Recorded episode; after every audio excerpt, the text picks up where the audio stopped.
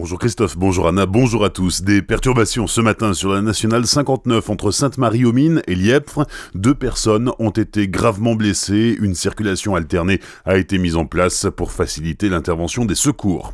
Prudence ce matin sur les routes, notamment sur les routes secondaires. Après les chutes de neige d'hier, vous pourriez encore rencontrer quelques difficultés, notamment de la neige fondante.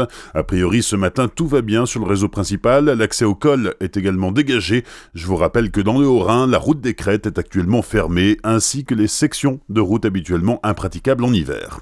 L'attaque terroriste de Strasbourg a fait une nouvelle victime. Une cinquième personne a succombé à ses blessures hier. Le Strasbourgeois Barto Pedro Orent Niedzelski, 35 ans, figure de la vie strasbourgeoise, engagé dans de multiples causes associatives. Touché par une balle mardi dernier lors de la fusillade, il était depuis en état de mort cérébrale. Hier matin, entre 1000 et 2000 personnes ont rendu hommage aux victimes de la fusillade du marché de Noël de Strasbourg.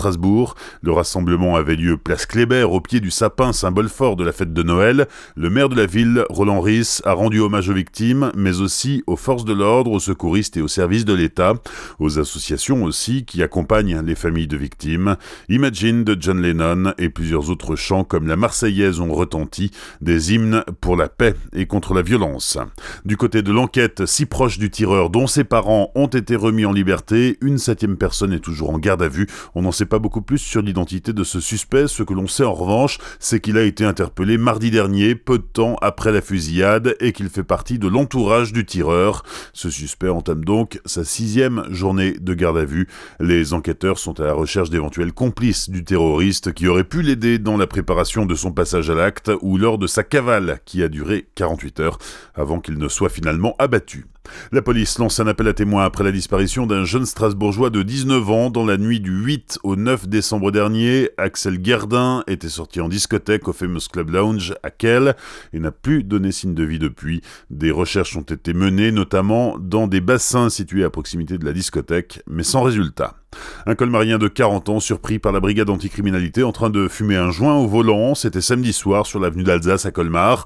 L'individu a spontanément remis aux policiers 19 grammes de résine de cannabis, un demi-gramme d'herbe et 5 sachets d'ecstasy. De plus, l'homme conduisait sans permis. Il devrait être jugé en comparution immédiate cet après-midi, sauf si le bon déroulement des audiences est encore perturbé par la grève des avocats.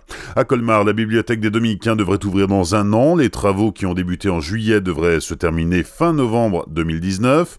C'est un chantier énorme il s'agit de restaurer le cloître du XIIIe siècle qui en plus est classé monument historique, donc il y a des règles à respecter. Pour l'instant, la toiture a été entièrement refaite. Il faut maintenant complètement réorganiser l'accueil du public qui pourra d'ici un an venir consulter les 400 000 documents de la bibliothèque. Coût de l'opération 17 millions d'euros.